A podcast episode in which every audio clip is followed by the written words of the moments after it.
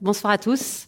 Bienvenue dans cette euh, conférence euh, Nos Futurs, organisée pour la saison 2 de ce festival. Nos Futurs, c'est un festival co-organisé par euh, Sciences Po Rennes, par les Champs Libres, bien entendu, qui vous accueillent et qui ont organisé tout ce festival, mais aussi par Le Monde et Le Monde Campus. Alors pour cette rencontre, nous avons eu envie de nous interroger sur notre intimité, nous questionner sur les inégalités hommes-femmes qui peuvent se jouer au sein du couple, comprendre la remise en question par certains de l'hétérosexualité et nous avons voulu explorer les modèles qui existent pour réinventer la façon de faire couple.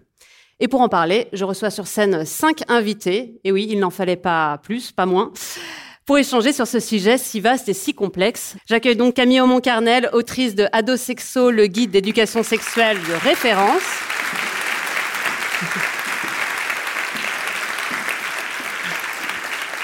Et créatrice du compte Instagram Je m'emballe clito. Nous avons aussi en présence Lorraine Bastide, journaliste et créatrice du podcast La Poudre et dont le dernier livre s'intitule Futur.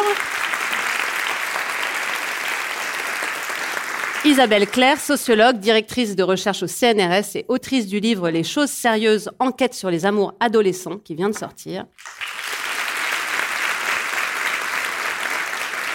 Thomas Messias, enseignant et journaliste et créateur du podcast Mansplaining. Et enfin, Louise Morel, autrice de Comment devenir lesbienne en 10 étapes, qui vient de sortir aussi. Pendant cette heure et demie, nous allons discuter sur cette scène, mais nous aimerions aussi vous faire participer et euh, réceptionner vos questions. Et pour ça, je me tourne vers Alice Rebaud, ma collègue qui se trouve parmi vous. Bonjour à toutes et à tous, je suis avec vous dans la salle pour euh, récupérer toutes vos questions euh, et les transmettre à nos intervenants. Pour cela, euh, dans un premier temps, nous vous proposons de scanner le QR code qui s'affiche juste ici, qui vous permettra euh, d'aller sur une application sur laquelle vous pourrez euh, écrire votre interrogation. Ce système nous permet de prendre plus de questions que traditionnellement, de favoriser aussi les prises de parole des plus timides, mais aussi de donner la parole en respectant davantage la parité. Mais nous ferons également passer un micro dans la salle, en milieu et en fin de conférence. À vous cinq pour commencer cette euh, table ronde. Euh, dans son livre euh, Sortir de l'hétérosexualité, Juliette Drouard crée un dialogue entre des humains et un étranger qui vient d'une autre planète et qui découvre notre mode de fonctionnement. Ce voyageur arrive sur Terre et a l'air assez interloqué.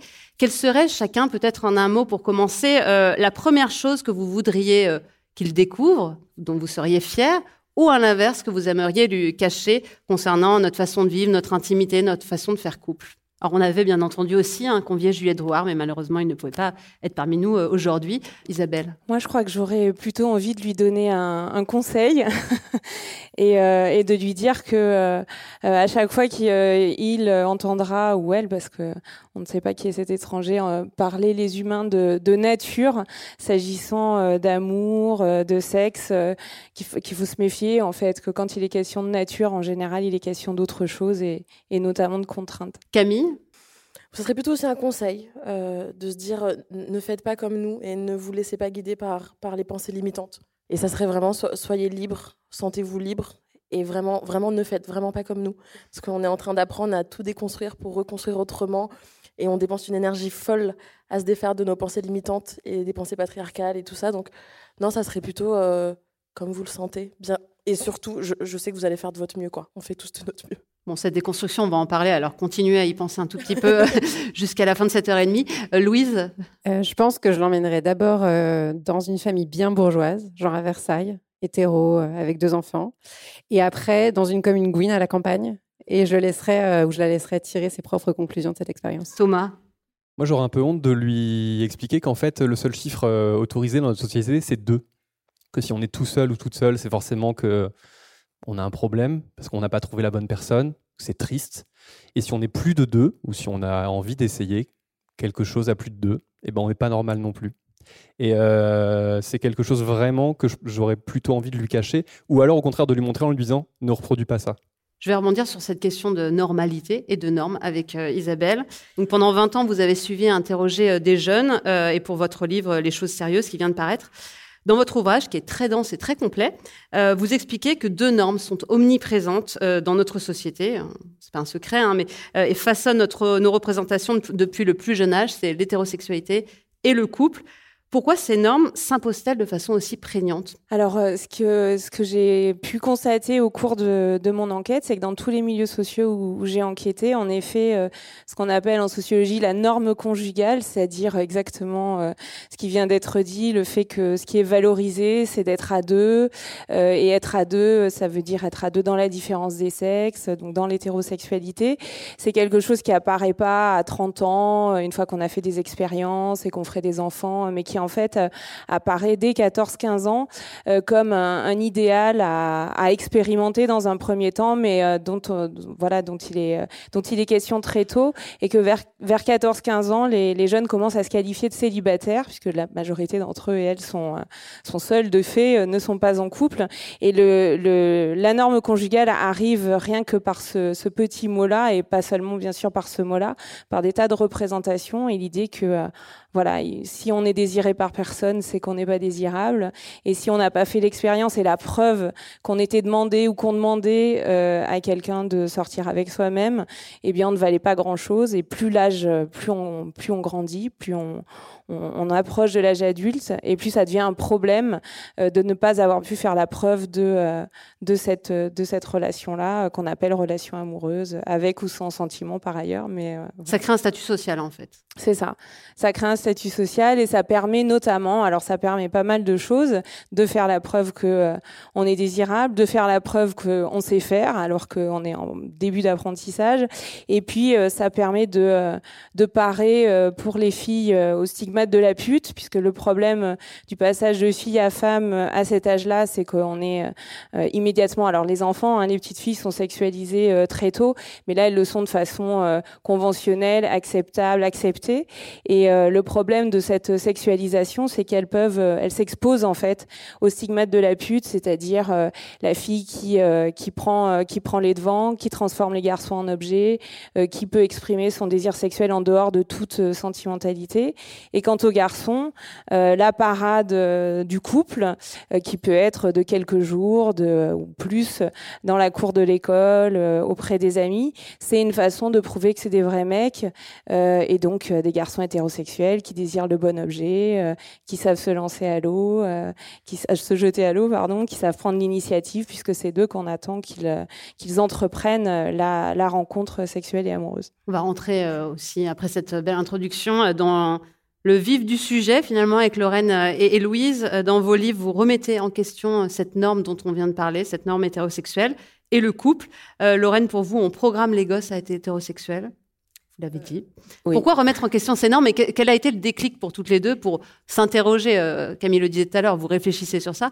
pourquoi Qu'est-ce qui vous a créé ce déclic? Louise? J'ai pas de déclic dans mon histoire euh, intellectuelle et affective. Euh, je pense que c'est plutôt un chemin et une, série de, de prises de conscience euh, qui s'additionnent, se cumulent, se renforcent, parfois se contredisent parce qu'on a pensé quelque chose et puis on se rend compte que c'était pas très malin quelques années plus tard. donc pour moi, la, normativité du couple, ça a été plein, plein, plein de choses. Ça a été euh, déjà euh, prendre un peu de recul par rapport à mon histoire et me rendre compte que j'ai vraiment été obsédée par le fait d'être en couple avec des hommes alors que j'en tirais peu de plaisir une fois que j'étais dans la situation. C'était euh, voir qu'il y avait beaucoup de couples hétérosexuels autour de moi qui étaient quand même super badants et que tout le monde avait l'air de trouver ça OK. Mmh et les acceptait, les, les, les, accueillait comme si c'était la meilleure chose du monde. Euh, c'était euh, le fait de me retrouver célibataire pour le coup et de me dire est-ce que j'ai vraiment envie de replonger dans des dates avec des mecs où je dois avoir l'air d'être un peu moins intelligente qu'eux, je dois pas parler trop vite, je dois pas rire trop fort, euh, je dois m'épiler, etc. Et donc ça a été tous ces trucs-là mis bout à bout. Je me suis dit, oh bah peut-être pas.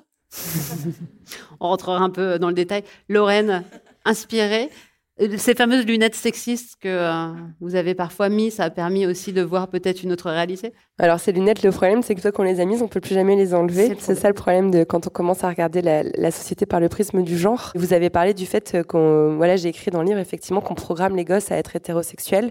Et c'est vrai que le fait de devenir euh, mère m'a et de voir en fait ces êtres humains que je tente, voilà, d'amener en, sécurité dans, dans, la société, être façonnés par d'autres voies que la mienne parce que malheureusement, en tant que parent, on n'est pas seul à éduquer ses enfants. Voilà, l'école, la culture, les médias, etc. se, chargent d'une bonne partie.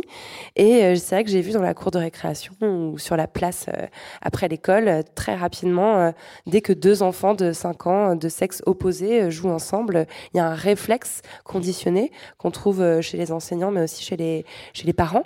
oh, c'est ton petit amoureux, c'est ta petite amoureuse. Oh, ils sont amoureux tous les deux. Ils ont 5 ans, ils font de la trottinette. à quel moment, en fait, vous voulez mettre de la sexualité dans, dans, dans, cette amitié entre deux enfants qui ont vraiment probablement mais rien à foutre, en fait, du, du, genre de la personne avec qui ils sont en train de, de juste s'éclater, quoi. Donc, euh, ça a commencé à, à beaucoup euh, m'inquiéter, d'autant plus que moi, je prenais bien soin à la maison de justement euh, pas produire d'hétéronormativité dans mon discours. J'ai toujours dit à mes enfants, euh, voilà, euh, euh, si un jour tu as un amoureux ou une amoureuse, enfin, et pour eux c'était même pas une question, quoi. Mais mais c'est, y a rien à faire. Il y a toujours un moment donné où va leur arriver l'information que la norme sera d'être en couple, comme l'a souligné Thomas, et en couple hétérosexuel. Et ça, ça vient effectivement super tôt. Camille, dans votre livre euh, Ado Sexo, c'est pas une surprise, hein. Là, déjà. Alors, vous avez interrogé 1200 jeunes euh, sur la sexualité. Euh, donc, il y en a qui se définissent hétérosexuels, la majorité, 54%, si j'ai relevé les bons chiffres, 23% bisexuels, 58% hétéro-romantiques, 13,5% pas romantiques. on a tendance à généraliser aussi des fois des discours en les voyant devenir numériquement, entre guillemets, plus significatif dans la vie ordinaire, ces jeunes que vous avez pu rencontrer Est-ce qu'ils euh, voient leur pratique évoluer? Est-ce qu'ils remettent en question ces normes de couple, d'hétérosexualité ou exactement le même constat euh, qu'Isabelle? Alors moi, j'ai échangé avec ces jeunes les trois dernières années, donc euh, c'est assez récent. Vous aussi, j'ai pu comprendre. Ce que je ressens beaucoup, c'est un ras-le-bol de... En fait, ça nous fait chier tout ça. nous, on veut juste être en lien, et ce lien qui soit émotionnel, romantique, amoureux, sexuel, énergétique. Euh, c'est vraiment ça ce qui importe finalement. Et je vois beaucoup de réflexions sur, du coup, comment est-ce qu'on peut essayer de replacer le regard sur quelles sont les conditions pour être en lien et qu'en fait, mutuellement, on se sente bien. Qu'importe le mot qu'on mette, qu'importe le... Moi, ce serait mon premier constat. Après, il y a une vraie volonté aussi de, de se sentir bien dans sa sexualité et de déconstruire complètement ce discours de... Euh, ça va être hyper compliqué au début, tu vas voir, ça va être hyper galère et ça va faire, ça va faire mal et ça va bien se passer. Hmm. Euh, ça, c'est vraiment une, espèce d'angoisse que j'ai, que j'ai sentie chez eux et chez elles et chez elles. Mais globalement, je trouve que c'est quand même une génération qui est vachement paumée euh, moi, j'appelle la génération euh, qui entre deux chaises. C'est la génération qui a jamais eu autant accès à des ressources, bah, comme les événements euh, comme celui-ci, comme les comptes Instagram. Mais d'un autre côté, c'est aussi la génération qui a jamais eu autant accès et qui a jamais été autant exposée à la pornographie mainstream. Donc en fait, il y a tout un tas de, de parallèles comme ceux-ci qui sont quand même hyper flippants. Mais ce qui, moi, m'a rassuré, et je ne sais pas si c'était censé me rassurer, c'est que je vois quand même que les générations se raccourcissent vachement. Et moi, en échangeant avec toutes ces personnes-là, il y a notamment des jeunes filles de 18 ans, donc à ce moment-là, j'avais moi 24, euh, 25 ans, qui avaient exactement les mêmes problématiques que moi, et qui se posaient sur leur sexualité les mêmes questions que moi. Et ça, j'ai trouvé quand même assez intéressant. Après, d'un point de vue plutôt euh, cartographie, entre la France, la Belgique, la Suisse, euh, le Madagascar, le Sénégal c'est aussi hyper intéressant de voir quelles sont les problématiques et quelles sont en général les questions qui reviennent le plus. Et c'est vrai qu'en France, on est vachement carré, quoi. On est vachement. Mais alors attends, du coup, parce que. Et le regard de l'autre. C'est ce qui revient souvent, souvent, souvent. C'est tout le temps. Mais est-ce que si je fais ci, est-ce qu'on va penser que je suis une pute? Mais est-ce que du coup, si je fais ci, on va penser que je suis coincée? Mais est-ce que si je fais ci? Et je vois que pour cette génération-là, donc moi j'ai échangé avec des 14-18 ans, la grande partie de leur énergie, c'est se défaire de tout ça. C'est vraiment se défaire. Ils aimeraient, mais ils ont du mal à cause du regard des autres. Mais ils ont du mal à, cause du regard des autres, à, cause de ce que dit la presse, à, enfin à cause de la société patriarcale. Euh, enfin, c'est 3 millions de patriarcat quand même. Donc, euh, on est tous dans la même merde. Je, suis désolée de vous l'annoncer. Donc, oui, mais je, en fait, c'est beau à voir. C'est vraiment, enfin, ce serait vraiment mon message. Parce qu'il y a une volonté de, d'information, de déconstruction. Et il y a vraiment cette, cette prise de conscience de. Euh, en fait, il est encore temps de faire en sorte que dans dix ans, on n'ait pas un milliard de choses à déconstruire. Et c'est ça que je trouve finalement assez, euh, assez positif. Au moins, les questions sont posées, quitte à, malgré tout, suivre cette, euh, ce chemin, mais en tout cas, euh, les questions seront posées. Thomas, dans votre podcast Mansplaining, vous vous interrogez aussi, bien entendu, sur, sur tout ça. Qu'est-ce qui ressort de l'hétérosexualité, le couple des thématiques que vous pouvez euh, creuser? Alors moi, mon, podcast notamment, il entend s'adresser avant tout euh, aux hommes et aux hommes euh, cisgenres, comme moi. Et, en fait, déjà, c'est pas du tout la majorité de mon auditoire, et ça traduit bien quelque chose. Et je vois aussi, parce que je suis prof en lycée, donc je le vois aussi sur sur mes élèves, par exemple, c'est que j'ai l'impression que les filles font le travail dès cet âge-là, voire même encore plus tôt. Elles se posent des questions, elles essayent de déconstruire, elles remettent en cause des normes. Et les garçons, pas tous encore une fois, mais euh, sont vachement à la traîne. Les garçons sont encore dans l'adolescence que moi j'ai vécu, à ne pas se poser de questions, à ne penser que rien n'existe en dehors de l'hétérosexualité, euh, à effectivement trouver que les filles euh, ne se respectent pas euh, dès qu'elles osent euh, s'habiller de telle façon, émettre du désir, voilà, dès qu'elles osent en fait exister dans l'espace public. moi, je trouve encore, et je m'en désole, que les garçons n'ont pas pris la mesure, et, et, du coup les hommes qui deviennent ne prennent pas du tout la mesure des changements sociétaux qui sont nécessaires. Et ça m'inquiète, ça m'inquiète en tant que citoyen, ça m'inquiète en tant que prof, ça m'inquiète en tant que père de famille, notamment d'un petit garçon. Euh, c'est que vraiment, je me dis, on n'est pas encore arrivé à faire bouger nos garçons et on n'arrive pas à faire bouger nos hommes. Et, euh, du coup, moi, c'est vraiment ça. C'est que j'ai l'impression qu'il hum, y a une partie de la société, en l'occurrence, surtout les femmes, les personnes sexisées, les personnes LGBT qui avancent, qui se posent des questions, qui remet en cause. Et puis, il y a nous, quoi, qui sommes des gros, bons gros monolithes à se dire on n'est pas si mal là, donc pourquoi on changerait les choses? Est ce que j'allais vous demander justement, est-ce que les, les, hommes que vous rencontrez aussi, finalement, euh, qui sont bah, face à cette hétérosexualité, au patriarcat, dans une position un peu dominante, bah, c'est assez confortable en fait. Donc finalement, pourquoi euh, réfléchir là-dessus ah bah, et vouloir le remettre en question concrètement hein On est dans une pure tour d'ivoire et donc euh, on est très bien de là où on est et on voit pas du tout de raison de faire changer les choses. Et moi, enfin, je veux dire ce qu'on peut constater quand il y a des hommes qui qui expriment euh, un début infime de prise de conscience, on va dire féministe pour généraliser, euh, souvent ils disent oui parce que il y a quand même ma mère et ma sœur, j'aimerais bien quand même qu'elles aient plus de liberté. Mais en fait, en dehors de leur mère et de leur sœur, éventuellement de leur fille, les autres femmes du monde n'existent pas quoi. Et donc euh, rien que ça. Et on veut que ses proches aillent bien et c'est déjà un minimum. Et encore, c'est pas le cas de tous les hommes. Mais au-delà de, de, ce tout petit périmètre, euh, les hommes n'ont rien à faire que, les autres femmes euh, de France et du monde euh, puissent avoir les mêmes droits, puissent avoir autant de liberté qu'eux, etc., etc. Donc, il y a vraiment les fameuses lunettes qui permettent de voir le monde sous le, prisme de toutes ces inégalités et des privilèges que nous, les hommes, on a. Et ben, il y a encore tellement peu d'hommes qui ont essayé de les enfiler que moi, c'est un, ça, me, ça m'inquiète et, ça et c'est, moi, c'est la mission très modestement que j'essaye de, me, de m'auto-donner, c'est d'essayer de, de, pousser certains hommes à pouvoir avoir ce regard-là, mais c'est très, très, très compliqué. Quoi. Louise, d'où le fait, au bout d'un moment, de, de se détourner en fait, de cette partie de la planète et de la société. Voilà. Oublions-les. C'est, c'est ça? Ben, pas vraiment, parce que oublions-les. Est-ce qu'on peut vraiment oublier euh, les hommes hétérosexuels mmh. cisgenres Sans doute pas, parce qu'ils ont quand même beaucoup de pouvoir. Euh, ne serait-ce que dans le cadre de ma famille, de mon travail, euh, je fréquente encore beaucoup d'hommes hétérosexuels cisgenres qui parfois m'expliquent des choses passionnantes que j'écoute avec un intérêt non fin. non, plus, plus sérieusement, on ne peut pas les oublier, mais par contre, je pense que il y a une vraie question à se poser quand même qui est euh, jusqu'à quel point est-ce qu'on veut sauver l'hétérosexualité d'elle-même et à quel moment on se dit mais juste inventons autre chose ailleurs, faisons différemment.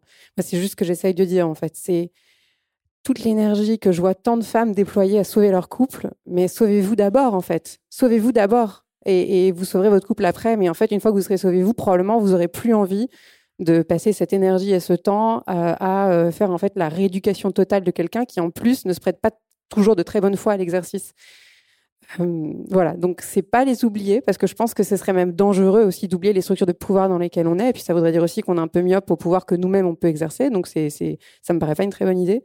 Mais par contre, euh, peut-être essayer de déserter un tout petit peu cet espace euh, enfumé et malodorant qu'est l'hétérosexualité, et puis aller voir ce qui se passe ailleurs. Vous vouliez prendre la parole? Oui, j'avais un point qui vient de me revenir en, en vous écoutant parler. Ce que je voulais dire, c'est que moi, chez les 14-18 ans avec qui j'ai pu échanger globalement dans, dans le cadre de rencontres, ce que je sens aussi arriver, et je trouve ça très intéressant, c'est une volonté de placer la sexualité comme une activité comme une autre, en fait. C'est-à-dire que on se retrouve à, avoir de moins en moins cette pratique qui est perçue comme euh, un peu une pyramide avec genre waouh la sexualité et on peut avoir d'autres activités à côté, mais plutôt linéaire en se disant en fait il y a le cul, mais il y a aussi la poterie, euh, il y a le tarot et il y a euh, le fait de customiser des converses.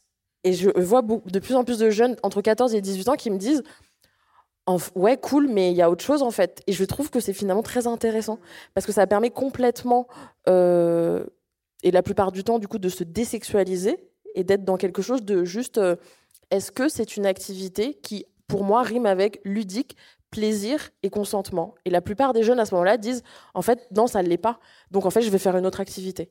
Et je trouve que finalement, placer la sexualité euh, ailleurs et comme une activité comme une autre, et ça peut être aussi vachement, je pense enfin, allégeant pour tout un tas de personnes pour qui c'est pas leur délire, qui n'ont pas forcément de désir, qui, qui n'arrivent pas à prendre leurs pieds, qui... Je trouve que c'est très déculpabilisant et j'adore euh, ce parallèle entre euh, poterie et le vrai, tu vois. Tu... c'est pas mal. Isabelle, ce constat-là, vous le faites aussi? Alors, je pense que à la fois il y a quelque chose de majeur qui se passe depuis quelques années avec euh, voilà, avec MeToo, avec le fait que la conscience de genre collective euh, beaucoup plus fortement du côté des femmes euh, que que des hommes cis, ça c'est sûr, a fortement augmenté. Donc ça, ça a des effets en fait sur les perceptions de ce qui passe, de ce qui passe plus, de ce qui est supportable, voilà, de ce qui va de soi, de ce qui ne va pas de soi. Et je pense que ça ça a des effets forts sur euh, sur euh, sur les jeunes générations.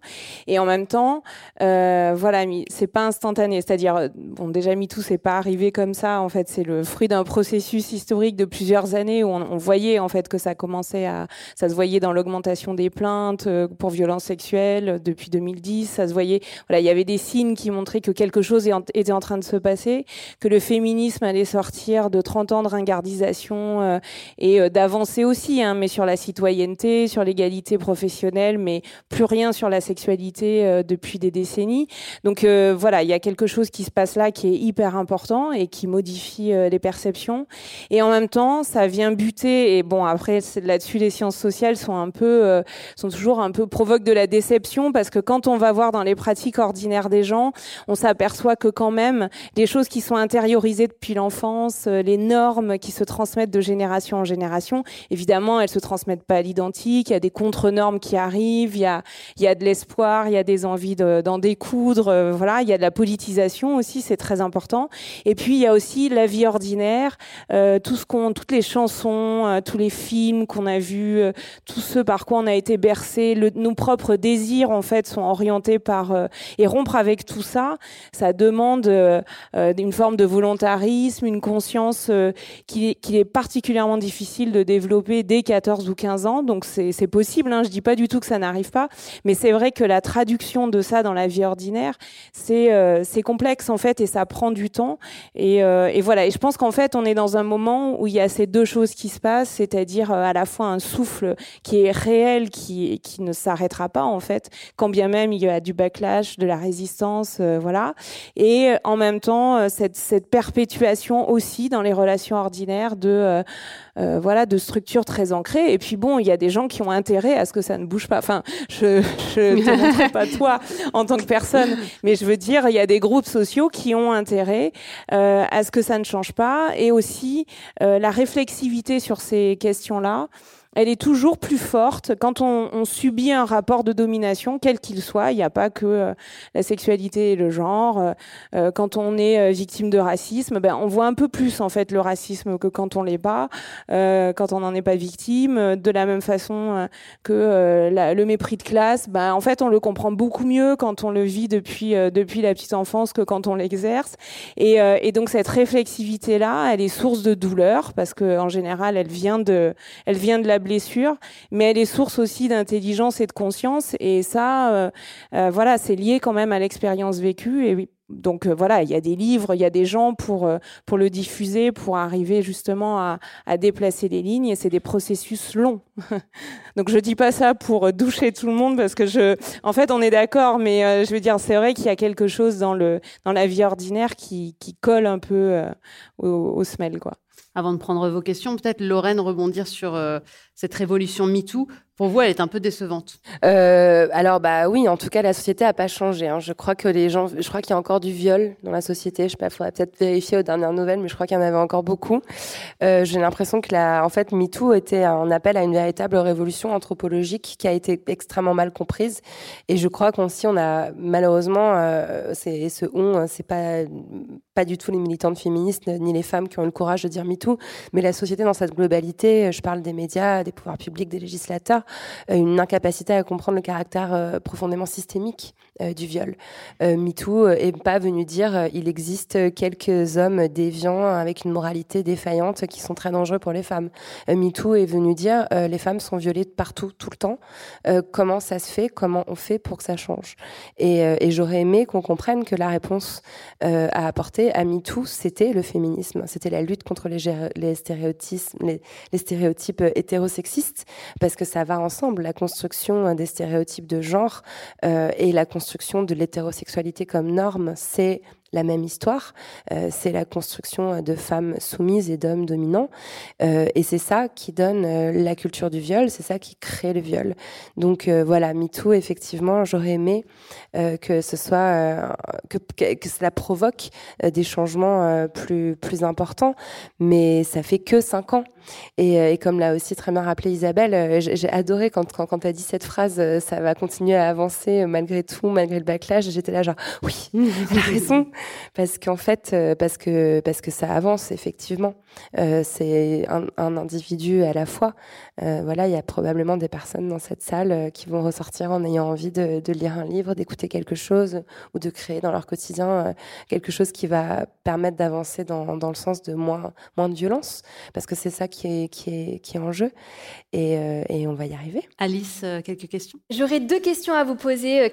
Si les hommes n'ont pas d'intérêt à se remettre en question, comme on le disait, euh, comment les mobiliser, euh, modifier les structures de pouvoir, hein, comme vous le disiez, euh, Louise, et faire en sorte qu'ils fassent aussi le boulot. Comment? Thomas, vous essayez un peu de faire ça avec le podcast? Enfin, très modestement, hein, et encore une fois, malheureusement, s'il y avait des, des, solutions clés en main, je crois qu'elles seraient bien, elles seraient déjà appliquées, mais euh, le travail que font les, militants, militantes euh, féministes, euh, il est énorme. Et le fait aussi qu'on essaye d'inscrire, je dis on, je, pas du tout moi, mais que la société, par, moment, même si c'est encore trop faible, elle essaye d'inscrire dans, la loi ou dans certains règlements d'entreprise la lutte contre les discriminations, par exemple, en veillant à ce que ce soit appliqué.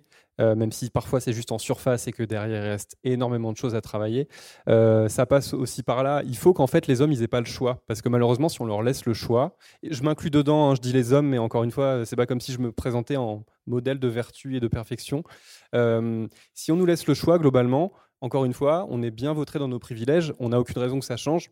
Et donc, il faut nous, nous mettre le nez face à ce qu'on produit, face à la douleur qu'on produit, face à la violence qu'on produit, face aux vies qu'on brise il faut, euh, faut pas hésiter. Euh, enfin, d'ailleurs, c'est ce que font euh, les activistes, les militants, militantes. il faut faut pas hésiter à, faire ça en fait.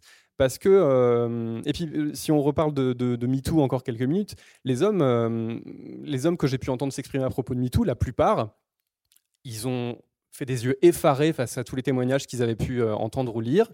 Euh, maintenant, comme ça, dans les conversations, dans les dîners, ils peuvent dire Oh là là, je me rendais pas compte, mais c'est vrai que tout ce que ces femmes vivent, c'est terrible. Et ensuite, ils vont bien dormir sur leurs deux oreilles en pensant que le problème, c'est les autres, mais c'est pas eux.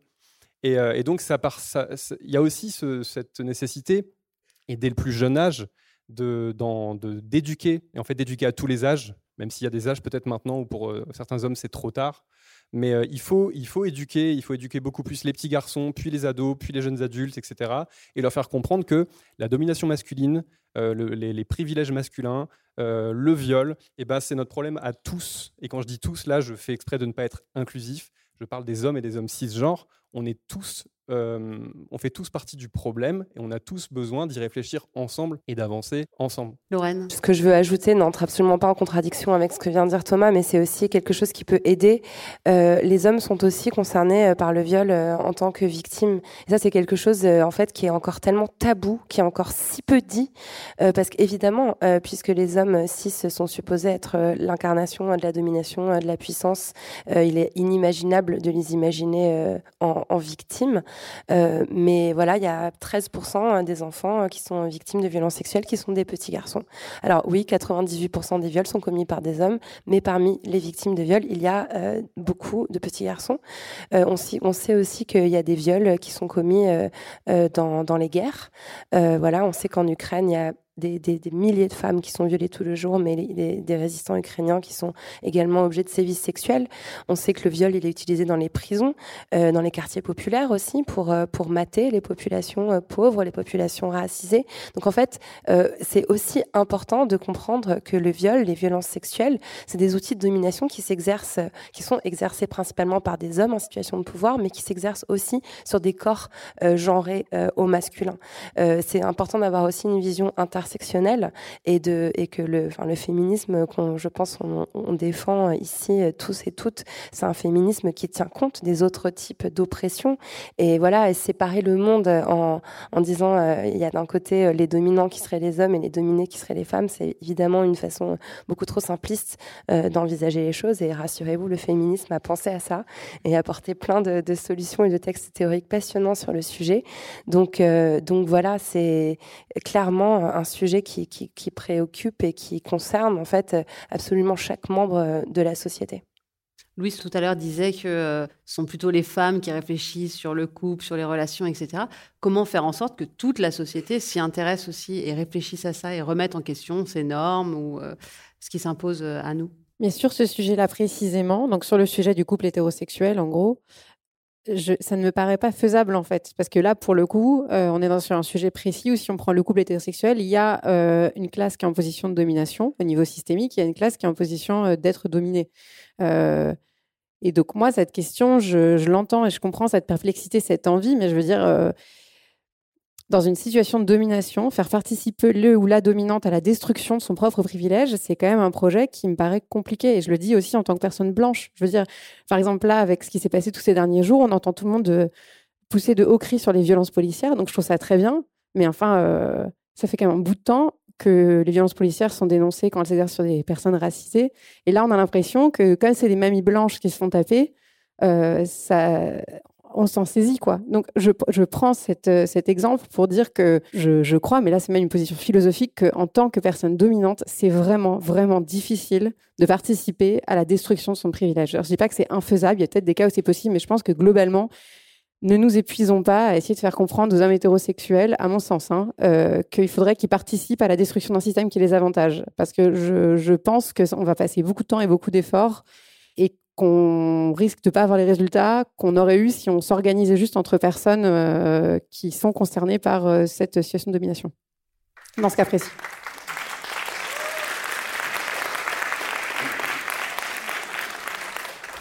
Cette autre question, euh, d'où vient la norme hétéro et que répondre à ceux qui disent que de toute façon, elle est plus naturelle? Peut-être Isabelle Claire. Alors, euh, alors, euh, d'où ça vient? En fait, la, la façon dont, euh, euh, dont les, croyances, les croyances sociales sont toujours arrimées à la nature, donc dans quelque chose qui n'a pas d'histoire, qui est fatal, qui ne peut pas se défaire et euh, qui s'impose à, à, tout le monde de manière comme ça spontanée. Et, et, la raison, la question du, du, pourquoi, on peut y répondre de plein de façons sans preuve. Ce qui est plus intéressant, c'est de comprendre comment, en fait, euh, cette idée que l'hétérosexualité, que la sexualité et la procréation seraient synonymes, par exemple. Bon, on sait en fait, euh, euh, grâce à la, contraception, enfin, je veux dire, ça fait longtemps qu'on sait que chez les êtres humains, voilà, la contraception, la, pardon, la procréation et la sexualité sont deux choses un peu dissociables. Qu'elle est, elle, elle est totalement, ce sont deux choses très très dissociables pour les hommes. Et en fait, ça l'est aussi pour les femmes, et que la croyance sociale selon laquelle c'est ces deux aspects doivent rester proches. Le fait que on serait fait d'un seul bloc dans lequel la performance de genre qu'on fait, donc la féminité, la masculinité et la préférence sexuelle serait un, bloc indissociable. Ça aussi, c'est de la croyance sociale. Pourquoi? Parce que ça permet à la société de fonctionner d'une manière ordonnée, avec des rapports de pouvoir identifiés, de classer les gens. Euh, les humains ont une passion euh, pour la classification, euh, pour la mise en place de pouvoir, d'inégalité.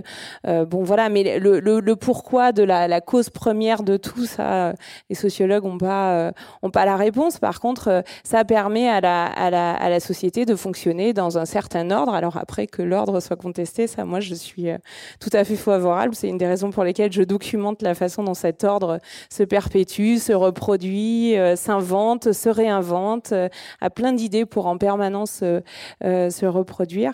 Mais euh, c'est vrai que la, la, cause première, elle, voilà, c'est une question que, que, par exemple, une des grandes théoriciennes du genre, Judith Butler, se pose, c'est mais pourquoi, pourquoi cette passion à mettre la différence des sexes, en plus construite de façon, voilà, très très partielle, pourquoi c'est tellement important, pourquoi cette la différence anatomique devrait prendre le pas sur tout le reste pour expliquer les différences entre les gens, les euh, qu'est-ce qui voilà, personne n'a complètement la réponse à cette question, je pense. La, philosophe et militante euh, Monique Witting euh, Wittig montre, enfin dit en tout cas que l'hétérosexualité est politique vous êtes d'accord? Alors, elle dit que c'est un régime politique. Exactement.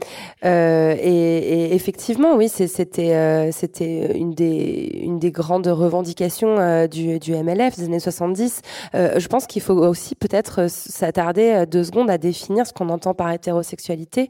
L'hétérosexualité, c'est pas le fait de coucher avec quelqu'un du sexe opposé. c'est pas le fait d'avoir du désir pour quelqu'un du sexe opposé. L'hétérosexualité, c'est vraiment un système qui envisage euh, le destin d'un être humain comme euh, se trouver quelqu'un du sexe opposé, se mettre dans une petite maison, passer sa vie à faire l'amour avec cette même personne, avoir des enfants, une machine à laver commune, etc., etc. C'est-à-dire que c'est vraiment en fait une espèce de programmation euh, économique, administrative, familiale, qui est un espèce d'agencement de la société qui va finalement permettre, comme l'a très bien expliqué Isabelle, de mettre chaque chose à sa place. Mais on sait que en fait cette espèce de modèle de la famille nucléaire qui est par ailleurs une aberration écologique, parce que c'est débile d'avoir une machine à laver pour deux personnes. Hein, franchement, pour en avoir une pour 100, ce serait bien bien plus euh, rationnel en réalité. Euh, et c'est vraiment quelque chose qui est une invention assez récente. Euh, il suffit de remonter dans quelques siècles pour savoir que voilà, à l'époque, on vivait avec les cousins, les grands-mères, les, les, femmes mouraient en couche. Hein, donc on avait plusieurs femmes, des enfants des précédents mariages. Enfin, cette façon d'agencer nos vies est en fait extrêmement récente et a évidemment une visée qui est qui est capitaliste. Euh, c'est quelque chose qui a été très bien décrit, notamment par Silvia Federici, qui est une, chercheuse italienne. Et, et, on trouve dans l'écoféminisme, euh, notamment chez des chercheuses écoféministes dites de la subsistance, euh, beaucoup de propositions qui permettraient de vivre hors de l'hétérosexualité, sans pour autant d'ailleurs euh, choisir euh, le lesbianisme politique, qui est une voie magnifique. Hein. Franchement, ton livre est merveilleux, il faut lire euh, le bouquin de, de Louise. Mais voilà, il y a énormément d'autres façons de vivre euh, qui, qui n'impliquent pas forcément cette famille nucléaire qu'on nous présente complètement, enfin comme un délire, comme étant quelque chose de, de naturel. Quoi. Hmm. Thomas sur les autres modèles qui peuvent se proposer, vous parliez tout à l'heure, on est soit un, soit deux, mais c'est compliqué de penser autre chose sur la, présence euh, et la force de l'amitié, par exemple, que certains peuvent mettre aussi en avant pour aller au-delà du couple Il y a effectivement dans ces, dans ces recherches et ces travaux sur la, révolution amoureuse, en fait, euh, il y a même quelque chose de plus large qui, enfin, qui se produit chez les intellectuels. Et euh, par exemple, vous connaissez sans doute pour une partie d'entre vous qui nous écoutez le podcast Le cœur sur la table de, de Victoire Tuaillon.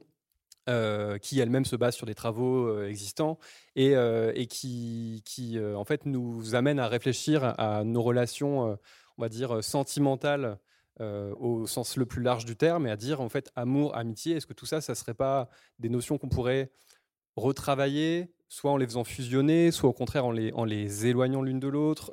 Qu'est-ce que c'est vraiment encore bah, C'est ce que Juliette Drouard raconte aussi. En fait, c'est quoi quelqu'un avec qui j'ai envie d'être en couple ou de faire foyer ou de faire famille, bah, c'est quelqu'un qui est censé euh, euh, m'apporter une soupe quand je suis malade. C'est l'exemple que prend Victor Tuaillon. Euh, il y a des tas d'exemples comme ça, mais des gens qui vont prendre soin de moi et pas effectivement quelqu'un avec qui je vais me mettre en couple parce que c'est ce que me dit la société et qui ensuite en fait va sans doute me faire plus de mal que de bien.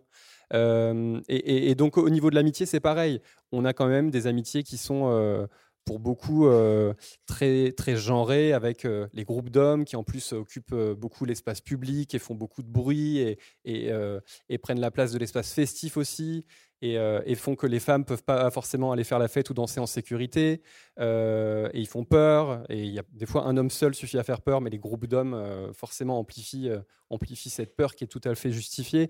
Et, et moi effectivement euh, j'ai réfléchi à cette notion d'amitié. Euh, c'est le sujet du, livre que j'ai écrit en disant que les groupes d'hommes hétérosexuels, euh, c'était aussi quelque chose qu'il fallait faire imploser parce qu'en fait, ils apportent énormément de mauvaises choses. Moi-même, ils, ont fait ressortir de moi le, pire de ma personnalité, c'est-à-dire que dans les groupes d'hommes, on est euh, un peu comme une meute, il y a une hiérarchie, on veut montrer qu'on est le plus viril, qu'on est le plus fort, qu'on est le plus, euh, le plus euh, méprisant avec les, avec les femmes et ou le plus séducteur, mais parfois ça va ensemble. Plus on, est sexiste et plus on est valorisé. et pour moi, les groupes d'hommes masculins, hétéros, apportent rarement des bonnes choses. Alors, les, gens qui font partie de ces groupes vont vous dire que si, qu'ils s'amusent bien, qu'ils font la fête, que c'est la camaraderie, qu'ils font des soirées consoles, c'est trop bien. Mais euh, pendant ce temps-là, ils réfléchissent pas justement à leur position dans la société, ils réfléchissent pas à ce qu'ils apportent de mal, ils ne parlent pas de ce qu'ils ressentent, ils ne s'échangent pas euh, leurs émotions, leurs sentiments, leurs doutes. Euh, dans un groupe de potes de 8 ou 10 mecs, allez, allez essayer de parler de, votre relation sentimentale qui se passe mal, de votre détresse psychologique. Euh, allez-y, essayez, et on va vous dire, reprends une bière, on va vous dire, allez, refaisons un match de FIFA, et puis ça va, voilà, ça va s'arrêter là. Et donc, il faut aussi que l'amitié masculine, notamment, euh, elle se réinvente, et que les hommes puissent, au lieu de se mettre à être violents psychologiquement ou physiquement, se mettre à pouvoir exprimer leurs émotions y compris quand ce sont des émotions liées à la, la vulnérabilité, euh, qui puissent exprimer ça, parce qu'en fait, tout ce qu'ils exprimeront par les mots, bah, peut-être qu'ils l'exprimeront moins par les points. Camille, on a parlé euh, d'amour, d'amitié, de sentiments. Ces trois termes, amour, amitié, sentiment, c'est aussi ce qui ressort euh, des témoignages? Absolument, et c'est ce que je disais au tout début. En fait, c'est en fait être en lien. Et comment on fait pour être en lien et que ça se passe bien au-delà de, euh, du couple, du trouble, du plan cul, du... Est-ce que finalement, c'est ça en fait? Et, par rapport à ces groupes d'hommes, moi ce que je retiens aussi, c'est on se retrouve, et moi je le vois dans mes groupes de potes mecs, je me retrouve avec des potes qui, comme seul l'espace d'intimité, ne connaissent que le cul. Et c'est problématique en fait.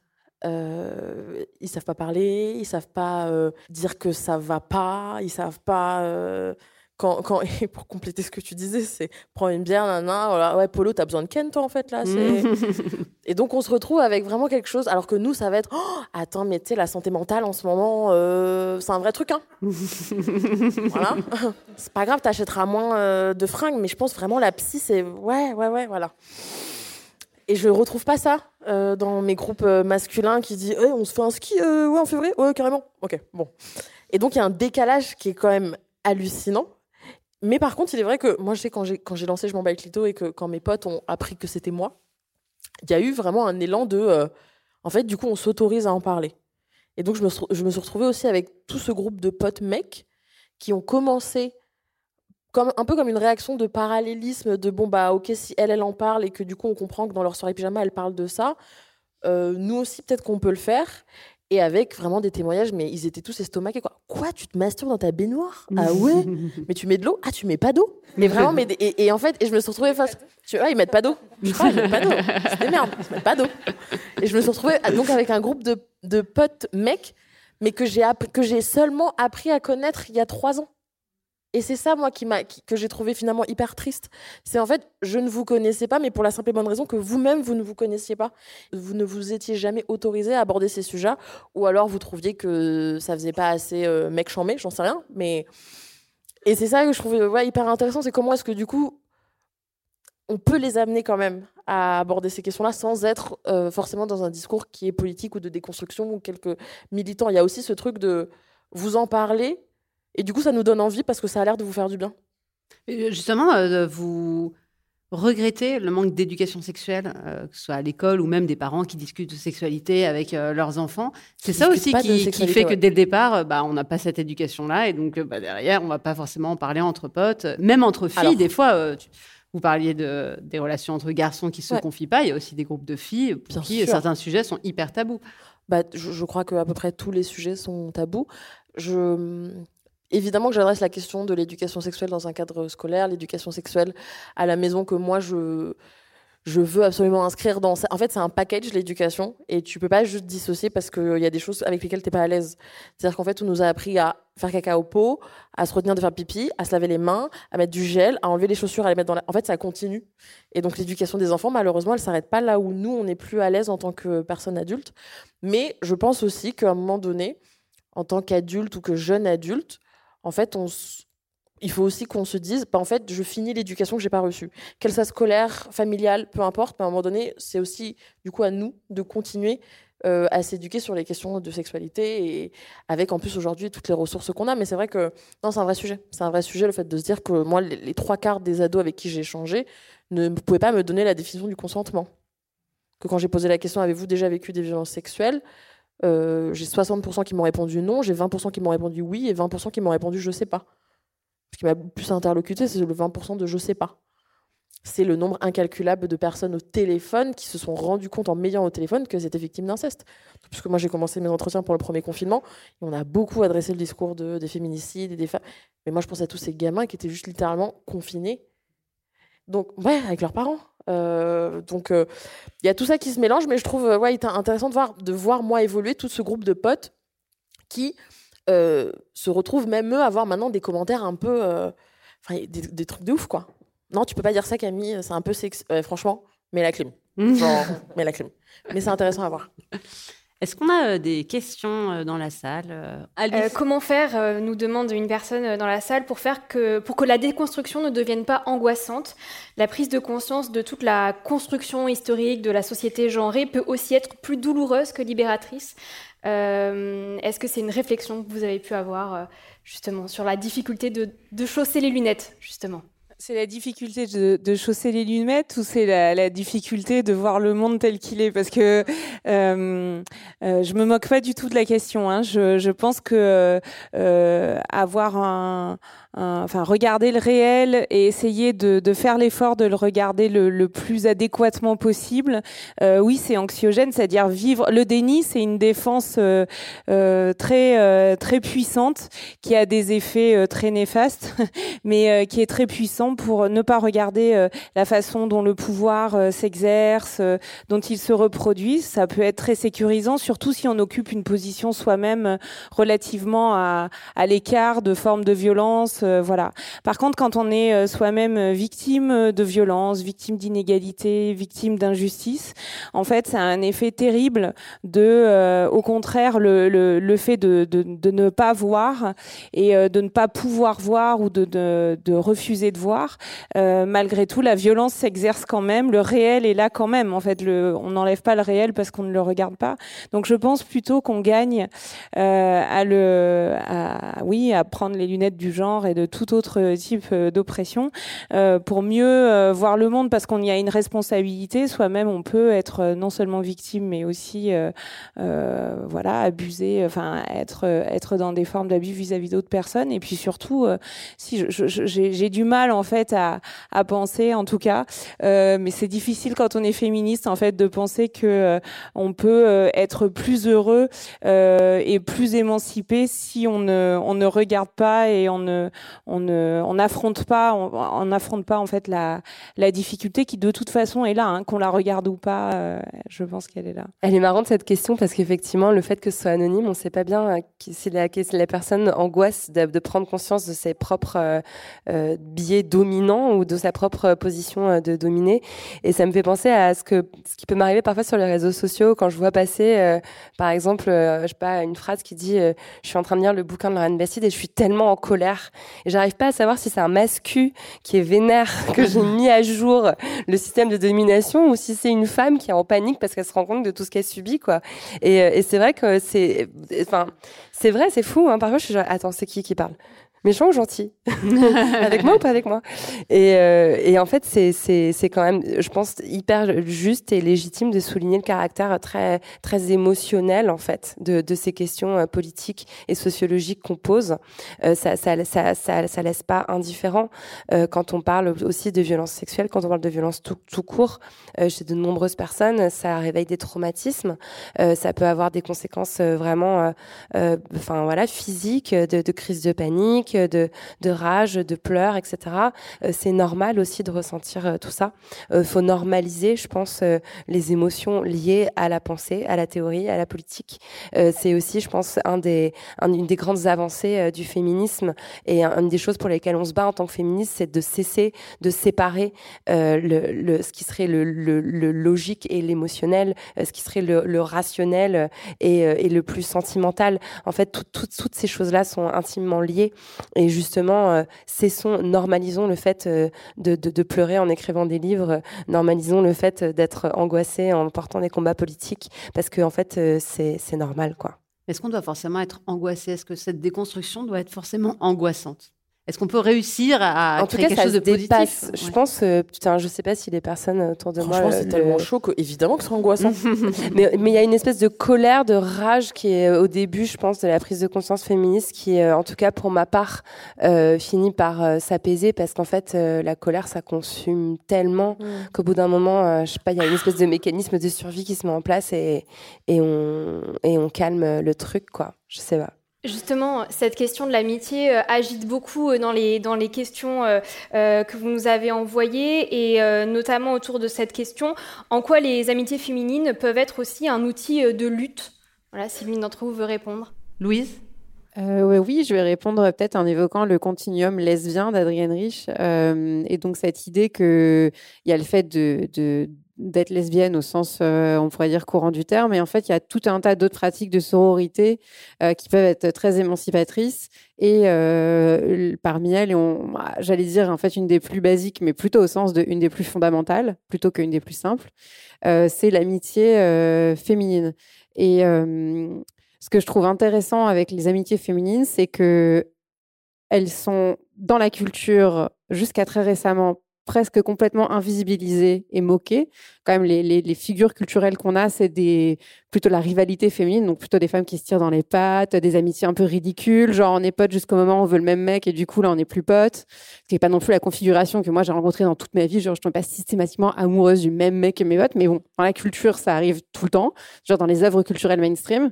Euh, et donc il y, y a, une espèce d'énorme décalage entre ce qu'on nous montre, à savoir des femmes qui globalement peuvent pas se blairer et sont insupportables, et la réalité qui est que on disait qu'il y a des hommes qui sont donc visiblement en grande solitude, mais pour le coup les, femmes généralement ont quand même des, des groupes groupe assez soudées, elles se parlent, elles se soutiennent, elles s'envoient les unes chez les psy des autres quand vraiment euh, ça va plus. Euh, elles s'organisent exactement. Euh, donc il y a cette réalité des amitiés féminines qui sont peut-être un des premiers remparts contre les situations aussi de violence, parce qu'en fait il faut bien avoir quelqu'un à appeler qu'en cas de violence, par exemple conjugale, ou de, de violence sexiste et sexuelle au sens plus large. donc l'amitié féminine, moi ça me paraît un outil super important euh, de se réapproprier d'abord pour la revaloriser et revaloriser nos relations féminines au même titre que nos relations euh, sexuelles, affectives avec des hommes, euh, voire valoriser même plus que, d'autres relations, et aussi comme comme moyen concret, pratique de mettre en œuvre de la sororité. Parce que on dit la sororité, c'est un grand concept, mais comment on fait? Qu'est-ce qu'on fait? Ben, En fait, déjà, donner du temps, donner de l'argent, donner de l'énergie à une amie qui en a besoin, ça me paraît un bon, un bon point de départ. Comment faire du coup pour euh, sortir de ce schéma-là? Euh, Certaines peuvent avoir, peuvent avoir par exemple le sentiment que bah, en quittant le couple, on se retrouve seul. Alors, on a parlé de l'amitié, les groupes d'amis, mais ce n'est pas forcément généralisé. Euh, le fait aussi qu'on ne choisit pas forcément sa sexualité. Louise, peut-être vous pourrez rebondir là-dessus. comment on fait pour sortir de ces normes-là? Parce que c'est vrai que depuis le début, on dit que ça pose souci. Pourtant, on s'y engouffre sans forcément toujours se poser des questions. Comment on peut en sortir? Comment on peut s'en sortir?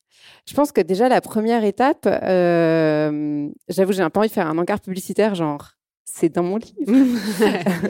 bon, au moins le premier chapitre, premier, deuxième chapitre du livre. Voilà, la, table des matières, si vous voulez pas l'acheter, vous lisez la table des matières, ça vous donne une idée de ce qu'il y a dedans déjà.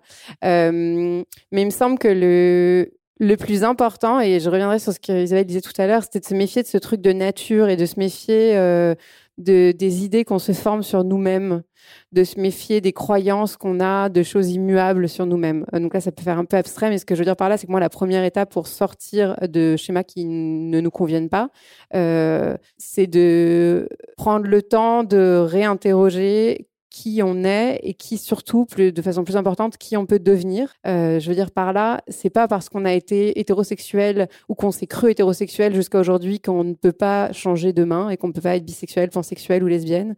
Euh, c'est pas parce qu'on a toujours survalorisé le couple qu'on ne peut pas s'épanouir merveilleusement euh, en étant euh, célibataire, même si j'aime pas trop ce terme qui est quand même hyper enfermant, mais disons en tout cas en étant hors d'un couple traditionnel. Euh, donc pour moi, voilà, c'est une question qui est effectivement euh, énorme. En gros, c'est comment se libérer des normes sociales dans sa pratique individuelle. Donc ça dépasse un peu ce que je peux dire en une minute. Mais le plus important pour moi, c'est vraiment ce truc de s'arrêter, se poser, respirer et essayer de, faire bouger les histoires très figées et très rigides qu'on se raconte sur nous-mêmes depuis toujours. Sur cette scène, euh, on est représentatif d'une certaine classe sociale. Est-ce que tout le monde peut euh, chausser ces lunettes euh, sexistes dont on parlait euh, tout à l'heure? Est-ce que tout le monde peut prendre, Lorraine, vous employez ce terme, cette pilule rouge de Matrix qui permet de, voir les choses autrement? Est-ce que tout, le monde, toutes les classes sociales, toutes les régions en France, on peut chausser ces lunettes? On peut, forcément. Oui, mais est-ce qu'on le fait Est-ce qu'on le fait? C'est plutôt évidemment, ça. Heureusement, il n'y a absolument aucun prérequis euh, pour, pour, pour comprendre. Euh, ces... Enfin, voilà. D'ailleurs. Euh, il y a énormément d'endroits où, en fait, où le féminisme est pratiqué euh, sans livres, sans termes techniques, sans chiffres. Voilà, il y a énormément d'endroits où euh, les femmes euh, s'organisent entre elles, appliquent cette sororité sans l'appeler de cette façon-là. Enfin, voilà, c'est où les femmes s'organisent pour protéger leur communauté, lèvent le poing. Enfin, voilà, c'est. Je pense qu'il y a vraiment peut-être un manque de visibilité de, ce féminisme qui n'est pas universitaire, qui n'est pas journalistique, qui n'est pas littéraire, mais qui est bel bien euh, extrêmement vivant et, euh, extrêmement réel euh, absolument partout. D'ailleurs, pas que en, en Occident aussi, c'est important de le rappeler. Voilà, il y a ça. Et aussi, quand même, je voulais, je voulais juste dire, on n'est pas obligé de sortir. Et je pense qu'il y a personne sur cette, sur cette scène qui a envie de dire, vous êtes en couple hétérosexuel, ok, on va vous donner la, sortie d'urgence, quoi. C'est pas du tout, du tout ça l'idée. Ce qu'on qu'on porte, le projet de société féministe, c'est simplement la, de, de le dénormer, d'arrêter d'en faire une espèce de, de, de graal qu'il faut absolument atteindre pour avoir une vie réussie. Et, et voilà euh, il existe des couples hétérosexuels euh, très normés qui sont heureux. Il euh, n'y a pas la peine de lever la main pour dire que voilà, oui, il y en a, il y en a. Il y a des gens qui s'en accommodent, il y a des gens qui trouvent ça moins pire que d'autres situations, des gens qui supportent pas, bref. Mais en tout cas, l'objectif c'est pas d'en sortir. L'objectif c'est de, de, de, pouvoir avoir une multitude de modèles et, et, que chacun chacune puisse trouver celui qui, qui nous correspond le mieux, quoi. Isabelle?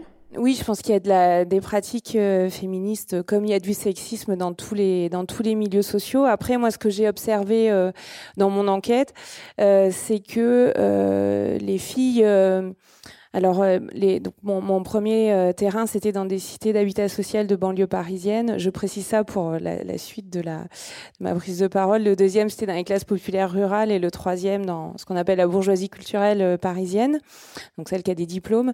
Euh, et en fait, quand même, ce dont je me suis rendu compte de façon concrète, c'est que les filles de classe populaire d'une manière générale et les filles racisées en particulier sont attendues dans la loi loyauté euh, aux garçons de leur milieu social qui sont dominés par ailleurs. Donc c'est ce, qu'on, ce, que Lorraine tout à l'heure euh, disait en parlant d'intersectionnalité et le fait qu'on n'est pas seulement euh, des hommes ou des femmes, qu'il y a du conflit entre femmes, du conflit entre hommes, parce qu'il y a d'autres rapports de pouvoir. Et une des choses qui se retourne contre contre les filles qui sont plutôt voilà qui ont dont les les garçons du même milieu qu'elles sont dominés, discriminés ou méprisés, etc c'est que on attend d'elles, et y compris des, les femmes, qu'elles soient loyales, alors que les filles de classe supérieure ont plus de marge de manœuvre. Ça ne veut pas dire qu'elles ne subissent pas de sexisme, ça ne veut pas dire que ça n'est pas simple. La précédente table ronde en parlait, de la honte aussi à parler de la violence conjugale quand on a un, gros salaire, un bon boulot et qu'on vit dans la grande bourgeoisie. Mais n'empêche que faire ces sessions ou critiquer les hommes de son propre milieu social quand ces hommes sont puissants, ça peut être effrayant, mais euh, ça ne pose pas des, conflits de loyauté euh, à l'infini. Donc il y a ce type d'obstacle.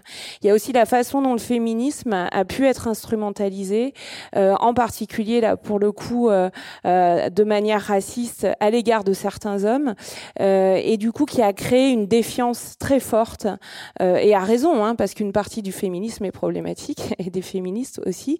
Mais c'est pas seulement les féministes et le féminisme, c'est la façon dont le féminisme est utilisé contre certaines sociétés ou contre certains euh, groupes sociaux en particulier, et donc contre certains hommes et, euh, et, pas tous. Et donc ça crée aussi un rapport au féminisme et donc par voie de conséquence à l'égalité entre les sexes euh, qui peut être diversement reçu et diversement appropriable parce qu'il peut, il peut consister en fait comme une arme aussi, y compris contre les femmes, hein, en fait, pas seulement, pas seulement contre les hommes. Donc voilà, ça c'est. mais après, la, la, la, conscience de genre et la, la, pratique féministe, en vrai, il y en a partout.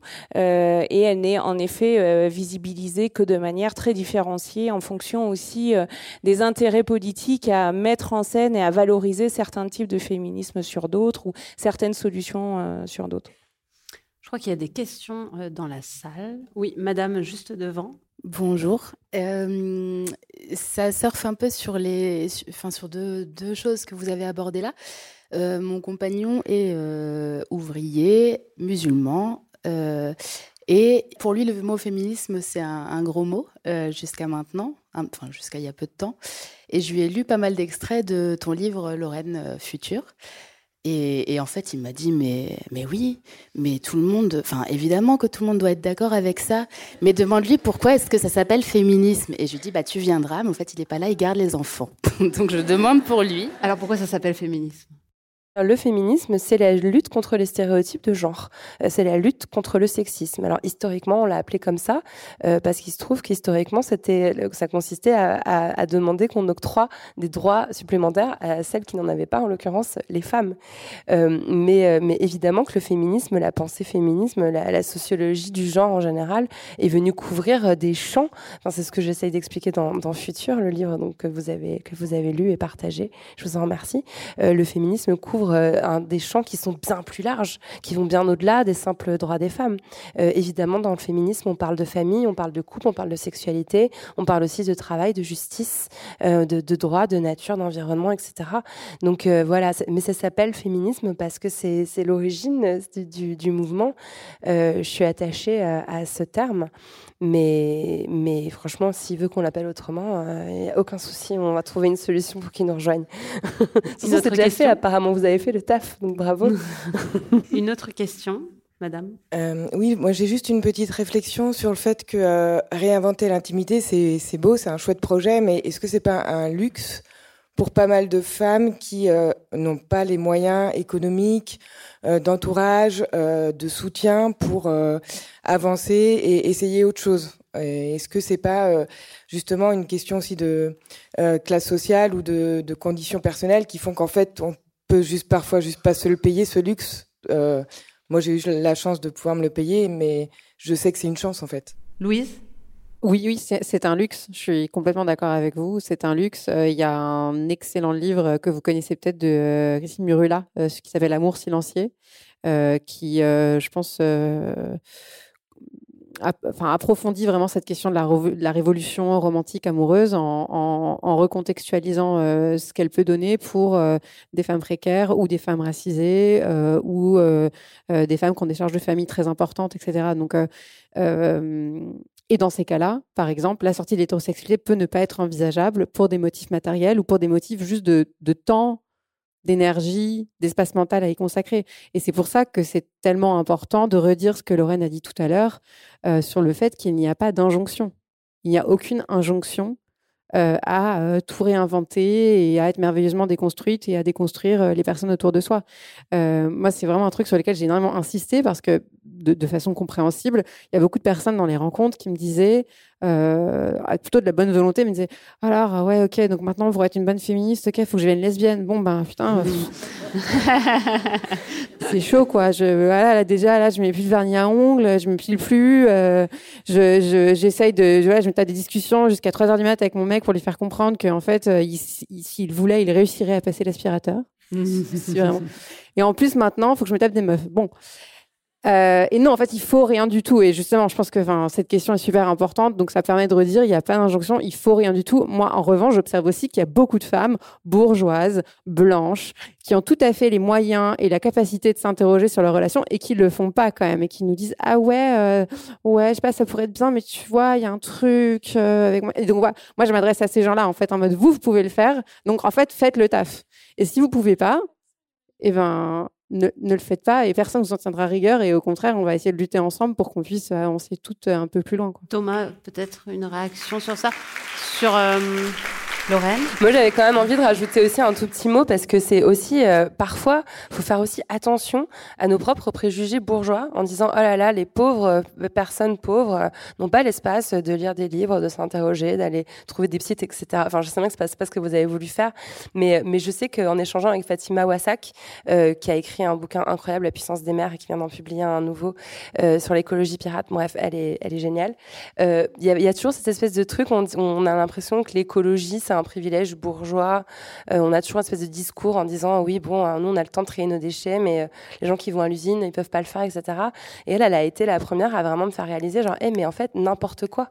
Euh, évidemment qu'en fait, dans les quartiers populaires, on est supra-organisé justement sur les, écologies. Évidemment qu'on a aussi notre mot à dire sur ces questions-là, qu'on y pense, qu'on lit, qu'on est au courant, qu'on lit les rapports, qu'on s'organise, qu'on réfléchit. Et il faut aussi parfois se départir de cette idée que ce serait un privilège privilège bourgeois de se poser ces questions. Euh, en fait, euh, bah, les ressources existent, les réseaux de solidarité entre femmes existent, et, à mon avis, il est, fort probable que justement ces questions soient bien plus vivaces qu'on est capable de l'imaginer nous dans cette salle, euh, dans, les milieux populaires que qu'on le présuppose. Isabelle? Ouais, juste, oui, moi je trouve que c'est une. Euh, en fait, c'est un. Euh, pareil, c'est pas exactement ce que vous avez dit, mais par contre, ça résonne avec un, un motif assez récurrent euh, du fait que le féminisme, c'est un truc de bourgeoise et c'est quelque chose qui est. et que ça n'aurait pas de, de possibilité d'être, qu'il y a un premier truc à résoudre, c'est l'économique, que ça, c'est la, la, vrai, la vraie question. Et d'ailleurs, c'est un argument.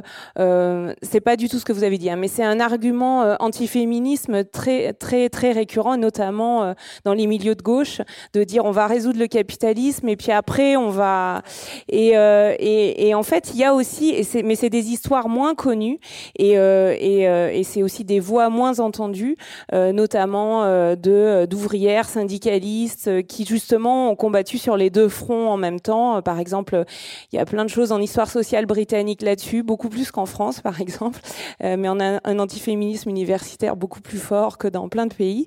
Euh, et donc il y a plein de questions aussi qui ne sont pas thématisées comme euh, euh, comme des luttes de femmes ou des luttes. Et en fait, au contraire, l'intime c'est pas seulement le romantique, les représentations de l'amour, c'est le domestique, c'est des choses hyper quotidiennes et qui sont intriquées avec l'économique. Et il y a des y a des choses y compris. Bah, on parlait de l'amitié tout à l'heure, des formes de sororité et dans le quotidien en fait il y a des formes d'entraide aussi qui sont des formes de féminisme en pratique qui donnent pas forcément lieu à des essais ou à des podcasts, mais qui néanmoins circulent et euh, se transmettent de génération en génération. Et, donc voilà, je pense que à la fois vous vous posez un vrai truc, c'est-à-dire qu'il y a des il y a des choses qu'on a plus ou moins le temps et le loisir euh, de se poser, mais il y a quand même des choses euh, aussi qui sont réfléchies et qui sont en action et en pratique dans, dans plein de milieux dans plein de milieux sociaux, je pense, de la part de plein de femmes.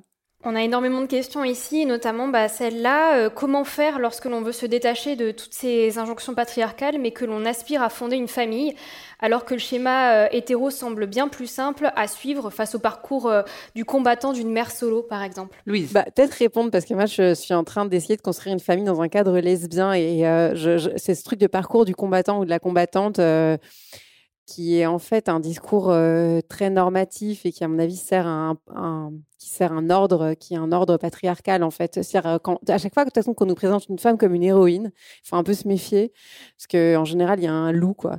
Et euh, je ne sais pas si c'est vraiment un parcours de la combattante, en fait, d'avoir un enfant euh, en solo ou dans un couple qui n'est pas un couple hétérosexuel, ce qui ouvre quand même une large, large palette de configurations. Hein. Ça peut être de la coparentalité, ça peut être euh, euh, de la coparentalité sans cohabitation, ni nécessairement relation euh, romantique ou sexuelle. Ça peut être de la coparentalité avec quelqu'un avec qui on a une relation affective, mais on ne souhaite pas habiter ou qu'on ne se définit pas comme un couple. Ça peut être de la coparentalité avec plus de personnes qu'une personne.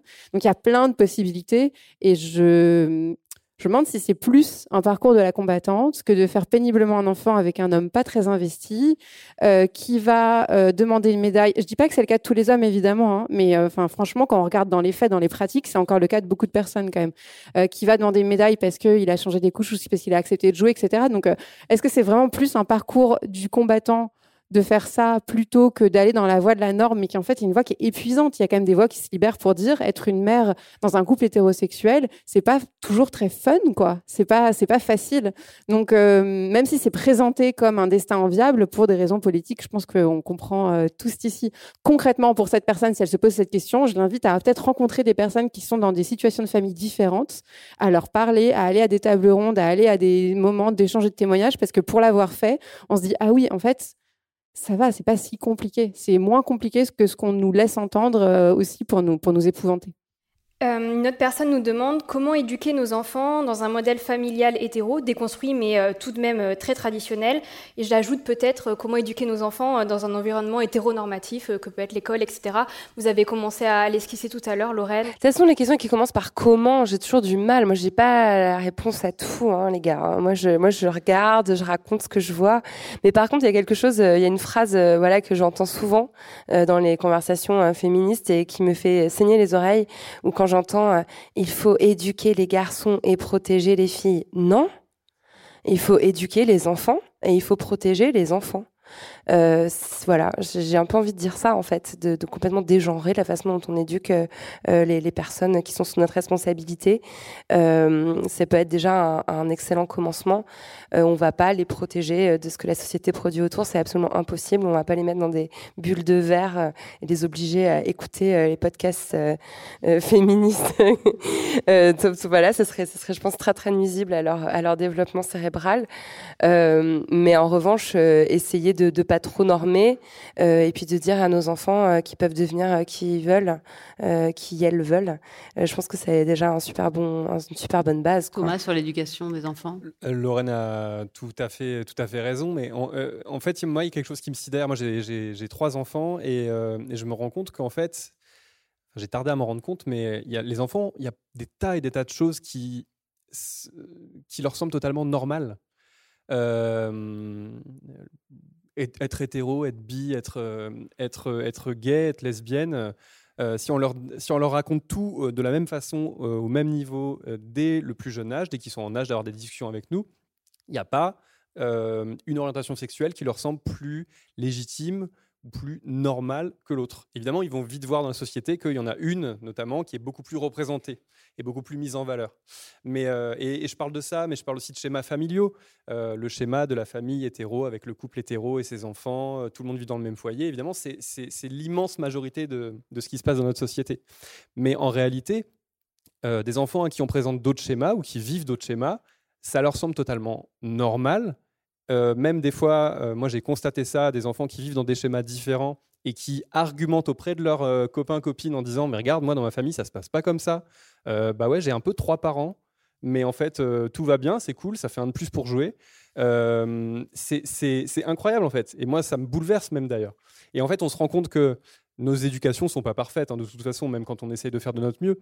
Mais effectivement, la société, il y a tout, il y, y a, toutes les injonctions faites par la société, euh, et, qui font que nos enfants vont être rattrapés aussi par, euh, par les stéréotypes de genre, etc. etc.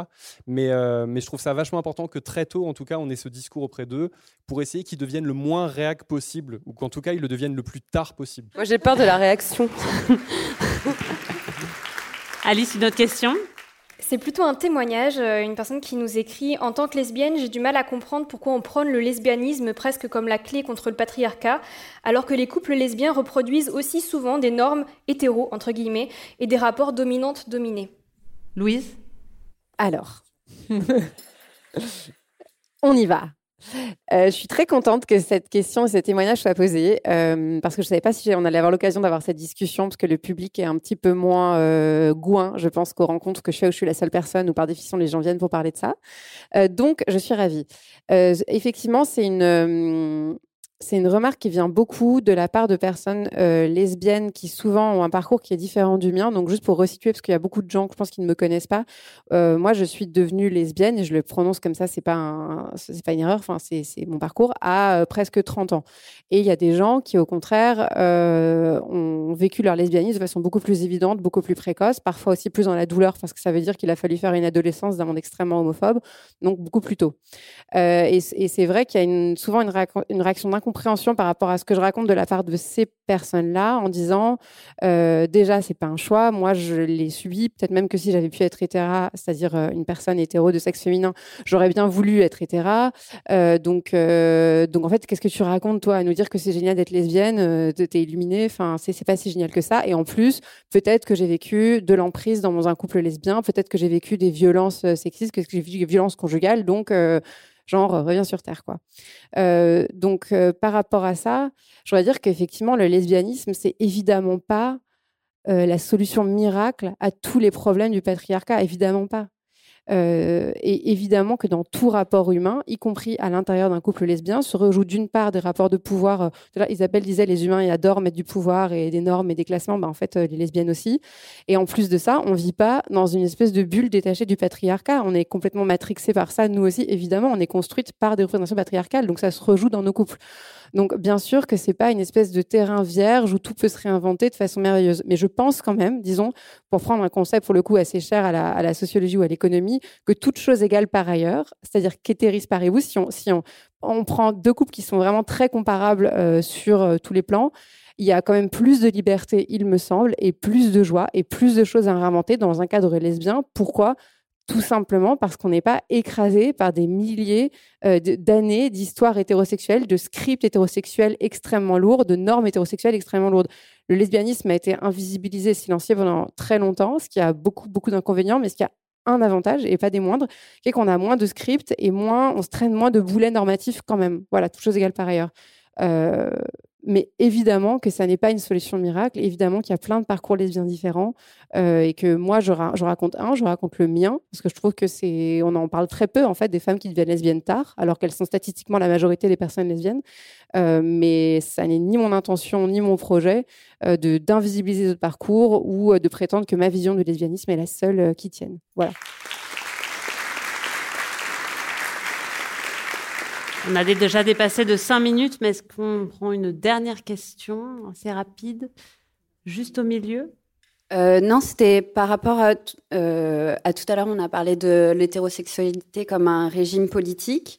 Et euh, personnellement, j'ai deux solutions politiques à proposer. Il n'y a pas eu de beaucoup de solutions proposées. pour moi, c'est l'hétérosexualité aussi, elle est institutionnalisée ben, par le mariage. Mais euh, au-delà du mariage, donc je suis pour la suppression du mariage parce que je trouve que, y compris le mariage euh, homosexuel, euh, favorise une reproduction de, des modèles hétéro hétéronormés et du couple binaire notamment. Mais aussi pour une solution qui a été esquissée par la plupart des partis politiques aux dernières élections, qui était la déconjugalisation de la hache, mais qui en fait peut s'étendre à toutes les aides sociales. Euh, en sachant que euh, cette conjugalisation des aides sociales est euh, la plupart du temps au détriment en plus des femmes. Donc voilà, pour moi, c'était juste pour proposer deux solutions assez concrètes et politiques contre, pour réinventer l'intimité de façon étatique et démocratique. On esquisse le mode de poids du coup à la fin de la conférence. Vous en pensez quoi en, un mot de cette proposition? Moi, j'adore. Mmh. Moi, je kiffe. Vous avez cinq voix. Cinq voix, c'est ça. Merci beaucoup, merci à tous.